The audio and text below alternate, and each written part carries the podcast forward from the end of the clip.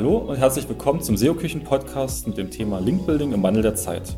Mein Name ist Stefan Jontke und bei mir zu Gast ist heute die Sophie. Sophie, erzähl doch unseren Zuhörern mal bitte, wer du bist und was du so machst. Hallo zusammen, ich bin die Sophie, ich bin in der SEO-Küche im Off-Page-Team und bin da jetzt schon seit zwei Jahren in etwa. Und ja, es ist ein sehr vielseitiges Thema, wie wir heute sehen werden. Bevor wir uns jetzt der eigentlichen Entwicklung des Linkbuildings zuwenden, fände ich es eigentlich ganz cool, wenn du unseren äh, Zuhörern noch mal kurz verrätst, was Linkbuilding eigentlich ist. Ja, Linkbuilding ist ein Teil von der Off-Page-Suchmaschinenoptimierung. Also grundsätzlich haben wir ja auf der einen Seite On-Page, das heißt alles, was direkt auf der eigenen Seite gemacht werden kann, technisch und inhaltlich. Und auf der anderen Seite halt Off-Page.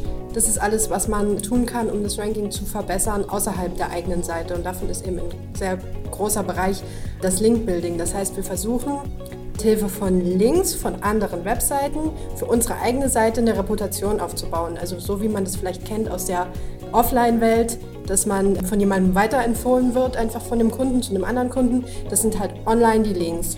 Und es geht uns also immer um die Links von anderen Seiten, jetzt nicht von, die es intern innerhalb unserer Seite gibt, wenn wir da irgendwas empfehlen wollen, sondern von extern. Und wer sollte Linkbuilding jetzt benutzen? Sollten das alle Webseitenbetreiber machen oder ist das eher was Spezielles so für Ausnahmen? Also grundsätzlich ist das für alle Webseitenbetreiber interessant und man sollte sich mal damit auseinandersetzen, weil die Links eben für Google einen wichtigen äh, Ranking-Faktor darstellen. Und das kommt daher, dass Google zwar schon sehr gute Algorithmen haben, die weit entwickelt sind, aber ein Link ist halt immer noch eine Empfehlung von einem Menschen und da steckt ein menschlicher Gedanke dahinter. Und wenn ich jemanden von meiner Seite auf eine andere Seite schicke, dann mache ich das ja nicht einfach nur so, sondern ich habe da wirklich einen Grund dahinter, dass ich eben dem Nutzer weitere Informationen geben will oder dem irgendwas empfehlen will. Und dieser Faktor, dass man halt, dass da ein Mensch dahinter ist, der sich was überlegt hat dazu, das ist halt was, was Google sonst nicht hat. Und deswegen ja, es ist ja eben sehr wichtig, darauf zu achten und wie intensiv man das Ganze dann angeht und wie viel äh, Kraft man da in das Linkbuilding dann steckt, das hängt immer ein bisschen davon ab, wie die Konkurrenzsituation ist. Das muss man dann eben abschätzen. Könnte ich denn theoretisch auch ohne Linkbuilding auf Google gut ranken? Grundsätzlich ist das möglich. Also gerade wenn man eine Seite hat, von einem sehr etablierten Unternehmen oder einer Marke, die haben es natürlich immer ein bisschen einfacher. Oder auch wenn ich schon eine Seite habe mit sehr hochwertigen Inhalten, dann ist es ja so, dass sich die Inhalte meistens quasi ein bisschen von selber verbreiten können. Also dass die Nutzer das ja schon von sich aus einfach teilen, weil sie es halt gut finden. Das heißt, man hat quasi ein automatisches Link-Building. Man braucht selber nicht so viel zu machen. Aber gerade kleinere Domains, die noch nicht so bekannt sind, für die ist Link-Building auf jeden Fall sehr wichtig und halt auch, wenn es in einer Branche einen starken Wettbewerb um die Rankings gibt für bestimmte Keywords, dann kann halt das Linkbuilding auch nochmal so ein entscheidender Vorteil sein, den man einfach gegenüber den Mitbewerbern hat. Das soll uns als kleiner Überblick jetzt über das Thema Linkbuilding auch erstmal genügen und ich würde dann zum eigentlichen Thema gerne kommen und zwar, wie hat sich denn das Linkbuilding in den letzten Jahren verändert? Genau, also das Link-Building hat sich über die Jahre sehr stark verändert. Also wenn man sich vorstellt, jemand hätte meinetwegen vor zehn Jahren Building betrieben, hätte dann ein Päuschen eingelegt und würde jetzt wieder damit beginnen, dann wäre das eine völlig andere Situation. Also der wäre jetzt erstmal ähm, wahrscheinlich völlig verwundert, wie das Ganze jetzt aussieht. Weil in der Vergangenheit war es eben so, dass die Suchmaschinen wirklich es so praktiziert haben, dass viele Links viel gelten. Also dass man gedacht hat, was viele Leute empfehlen, das muss doch toll sein, das wird weit oben gerankt. Und dann haben natürlich aber einige Webseitenbetreiber sich das zu Nutzen gemacht, auf eher unschönen Wegen und haben halt einfach wirklich sich irgendwie möglichst viele Links beschafft, egal woher, egal mit welchen äh, Methoden. Und das ist natürlich nicht das, was die Suchmaschinen eigentlich wollten. Und das ähm, hat das Ganze ein bisschen ja, ad absurdum geführt. Und deswegen haben dann die Suchmaschinen und hat ja, vor allen Dingen Google eben mit verschiedenen Updates versucht, das Ganze zu bekämpfen. Vor allem mit dem Penguin Update, das war 2012. Da ging es halt wirklich darum, diese Manipulationen einzudämmen. Und äh, mittlerweile werden eben auch Seiten, die solche Methoden nutzen, um sich irgendwie einfach ganz viele Links zu besorgen, häufig abgestraft. Deshalb ist es halt heute viel komplizierter geworden, Links aufzubauen, aber es ist dann halt eben auch wirklich auch sinnvoller und äh, hochwertiger. Und es geht halt heute nicht mehr, dass man sagen kann, eine Seite, die besonders viele Links hat, ist automatisch besser als eine mit wenigen, sondern es kommt halt auf Qualität an. Werden diese Techniken heute überhaupt gar nicht mehr verwendet oder gibt es dort noch Ausnahmen? Doch tatsächlich äh, gibt es halt immer wieder Personen, die das trotzdem noch anwenden. Also es schwirren auch immer noch sehr viele sogenannte Experten herum, die das ihren Kunden eben anbieten, weil es eben erstmal ganz gut klingt, wenn man sagt, du kannst dir jetzt für Betrag X so und so viel Links kaufen und dann hast du die und alles äh, schick und geht ganz schnell. Und das klingt erstmal für jemanden, der sich damit eben nicht auskennt, klingt das sehr gut. Aber da Google eben ganz klar sagt, dass, dass sie das abstrafen und dass das ihren Richtlinien nicht entspricht, es ist halt immer nur ein Effekt für eine kurze Zeit. Eine kurze Zeit kann das einen mal hochpushen, aber wenn man dann im Nachhinein dafür abgestraft wird, ist das natürlich äh, keine Sache, die man äh, machen sollte. Welche Link-Building-Techniken sind es denn jetzt eigentlich konkret, die früher okay waren, heute jedoch nicht mehr? Na, also ein großes Thema ist der Linkkauf, also dass man halt wirklich hergegangen ist und auf bestimmten Seiten einfach Links kaufen konnte, egal ob da irgendein Zusammenhang zu meiner eigenen Seite bestand oder nicht. Da hat Google ganz klar klargestellt, dass das gegen ihre Richtlinien verstößt und das ist so, kann man sich halt vorstellen, wie wenn bei einer Wahl jemand sich Stimmen erkauft in, in, der Politik. Also das ist ja auch nicht in Ordnung und so ungefähr ist es halt mit den Links auch. Wenn man die sich einfach kauft, dann ist ja der Effekt, dass es eigentlich eine Empfehlung sein soll, dahin. Dann gab es zum Beispiel schlechte Webkataloge. Also das heißt, es gibt ja Webkataloge und Branchenbücher, die man so kennt, wie gelbe Seiten und so weiter, die wirklich sinnvoll sind, wo Leute irgendeine Info suchen zu einem Unternehmen. Und dann haben sich aber durch, diese, durch diesen Gedanken, möglichst viele Links zu bekommen oder jemanden anzubieten, Webkataloge entwickelt, die einfach nur dafür da waren, dass sich die Unternehmen eintragen und die nutzt aber keiner. Also das war wirklich nur so eine, so eine Link-Produktionsmaschine, äh, sage ich jetzt mal. Das ist also, es ist halt auch überhaupt nicht sinnvoll für die Nutzer und deswegen auch äh, nicht mehr zu empfehlen. Dann gab es viel Schindluder, was betrieben wurde, auch in Foren. Das heißt, dass man sich in Foren angemeldet hat und einfach in seinem Profil, in der Signatur meinetwegen einen Link eingebaut hat, der dann immer wieder auftauchte, wenn man irgendwas geschrieben hat, was ja aber auch nicht wirklich sinnvoll ist, wo der Link ja auch keinen Zusammenhang hatte. Ähm, oder man hat einfach irgendwelche Beiträge geschrieben, die total werblich waren und total auch in dem Forum nicht passten um da halt auch wieder ganz viele Links zu kreieren, was eben auch nicht der Sinn der Sache ist. Dasselbe gab es halt auch mit Blogs, wenn man sich äh, ältere Blogs hernimmt oder ältere Blogbeiträge, dann hat man das oft, dass da auch in den Kommentaren ganz viele stehen, die total spammig sind, äh, wo es auch Hunderte und Tausende sind, die einfach nur, wo man auch sieht, das wurde einfach nur gemacht, um da den Link zu platzieren. Und das sind halt alles so Methoden, die eben auf diese Masse abzielten, aber die man heute nicht mehr machen sollte.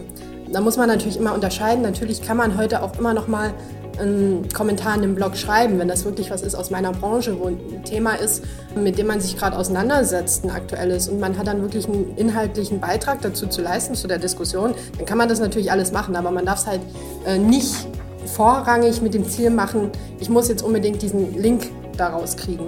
Jetzt ist es ja trotzdem so, dass manche Domains trotz dieser fragwürdigen Link-Profile immer noch gut ranken. Warum ist das so? Das kann verschiedene Ursachen haben. Zum einen muss man natürlich sagen, dass auch ein sehr hochentwickelter Algorithmus nicht immer sofort äh, jeden zweifelhaften Link erkennen kann.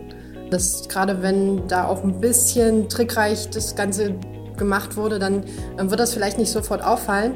Und zum anderen ist es aber so, dass man vermuten kann, dass diese Seiten wahrscheinlich eher trotz den schlechten Links ranken, anstatt dass sie deswegen ranken. Also dass sie vielleicht einfach andere Vorteile haben, weswegen sie eben noch ganz gut abschneiden, aber das hat dann eher weniger mit diesen Links zu tun. Jetzt mal angenommen, ich bin ein Webseitenbetreiber und ich habe in der Vergangenheit, so wie du beschrieben hast, Links aufgebaut und habe jetzt im Prinzip solche schlechten Links für mich. Wie kann ich denn da jetzt vorgehen? Ich habe vielleicht gar nicht mehr alle Login-Daten zu allen Foren und kann alles manuell löschen. Gibt es da Möglichkeiten? Hm, ja, für solche Fälle hat Google das sogenannte Link Disavow Tool eingerichtet, also das Link Entwertungstool. Das heißt, da kann man quasi vereinfacht gesagt schlechte Links bei Google anzeigen. Also man reicht eine Liste ein mit den Links, die man für schlecht äh, erachtet und Google wird die Verlinkungen dann nicht mehr in die Bewertung der Webseite einbeziehen. Also sie bleiben die Links bleiben zwar bestehen auf den jeweiligen Seiten, weil ich ja meistens auch gar nicht, ja, wie du schon sagst, da noch was dran machen kann. Ich kann auch nicht alle Webseitenbetreiber irgendwo erreichen und ob die dann überhaupt den Link rausnehmen, ist auch noch fraglich. Aber so weiß eben Google, wir wollen mit diesen Seiten nichts zu tun haben oder mit diesen Links und lässt die dann außen vor. Und um dieses Disavow-Tool nutzen zu können, braucht man eben ein Google-Konto mit einem Search Console Account und kann das dann einreichen. Das ist an sich nicht weiter kompliziert, man sollte es aber sehr mit Bedacht nur benutzen, weil es ja eben wirklich Google ein Zeichen gibt, dass dort irgendwie eine Seite nicht in Ordnung ist und ja, das sollte man eben nicht übertreiben damit. Wenn ich jetzt heute einen hochwertigen Linkaufbau betreiben möchte, wie würde ich das angehen? Ja, also es gibt viele verschiedene Wege, die man da gehen kann. Also das Wichtigste, wie auch in vielen anderen Bereichen, ist guter Content. Also, dass ich wirklich hochwertige Inhalte auf meiner Seite habe, weil wenn ich die habe, dann können die sich ja schon von alleine relativ gut verbreiten, weil sie eben jemand empfehlen will. So, das ist eigentlich das ja, Sinnvollste, was man machen kann und wo man viel Energie reinsetzen sollte.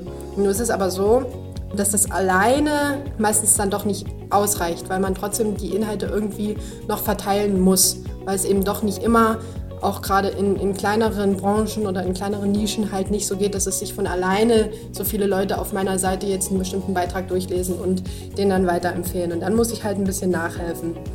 Und was man da machen kann, sind zum Beispiel jetzt so als ein bisschen ein Grundstock für das Link-Profil sind Branchenbücher ist gerade auch, wenn man lokal gefunden werden will, relativ wichtig. Das heißt, da sollte man aber eben nur die nehmen, die auch wirklich von Nutzern auch ja, verwendet werden, um zu suchen. Also eben die Sachen, die man auch so kennt, gelbe Seiten, das örtliche, solche, solche Geschichten. Oder eben, wenn man weiß, in meiner Branche gibt es da auch so einen Katalog, wo eben alle Unternehmen gelistet sind oder so weiter. Dann sollte man da auf jeden Fall sich eintragen. Das ist auch relativ nicht so aufwandsintensiv.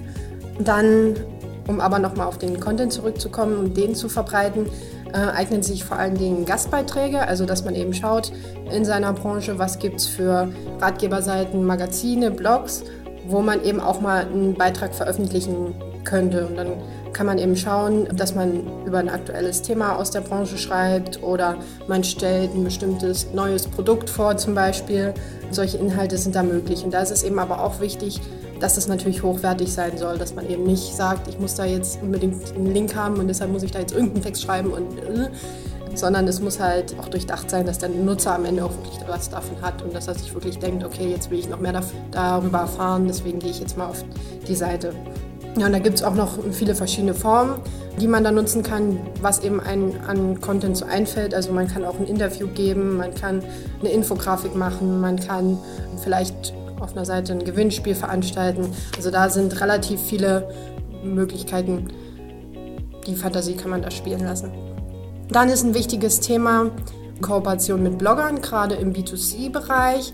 Ist, denke ich, auch ein Thema, dass man eigentlich noch sehr viel darüber erzählen könnte an sich. Auf jeden Fall kann man da auch gute Kooperationen machen. Man kann Produkte testen lassen zum Beispiel oder eben auch, je nachdem, das Unternehmen vorstellen lassen oder Aktionen mit einem Blogger veranstalten. Da sollte man immer ein bisschen generell im Kopf behalten, dass heutzutage Blogger nicht sofort hochschreien, wenn da jetzt irgendein Unternehmen anklopft und sagt, hier wollt ihr nicht was von uns testen oder so weiter, weil die natürlich mittlerweile auch sehr im Trend sind und sehr viele Anfragen bekommen. Also sollte man sich auch schon vorher wirklich Gedanken machen, was man macht und wen man fragt.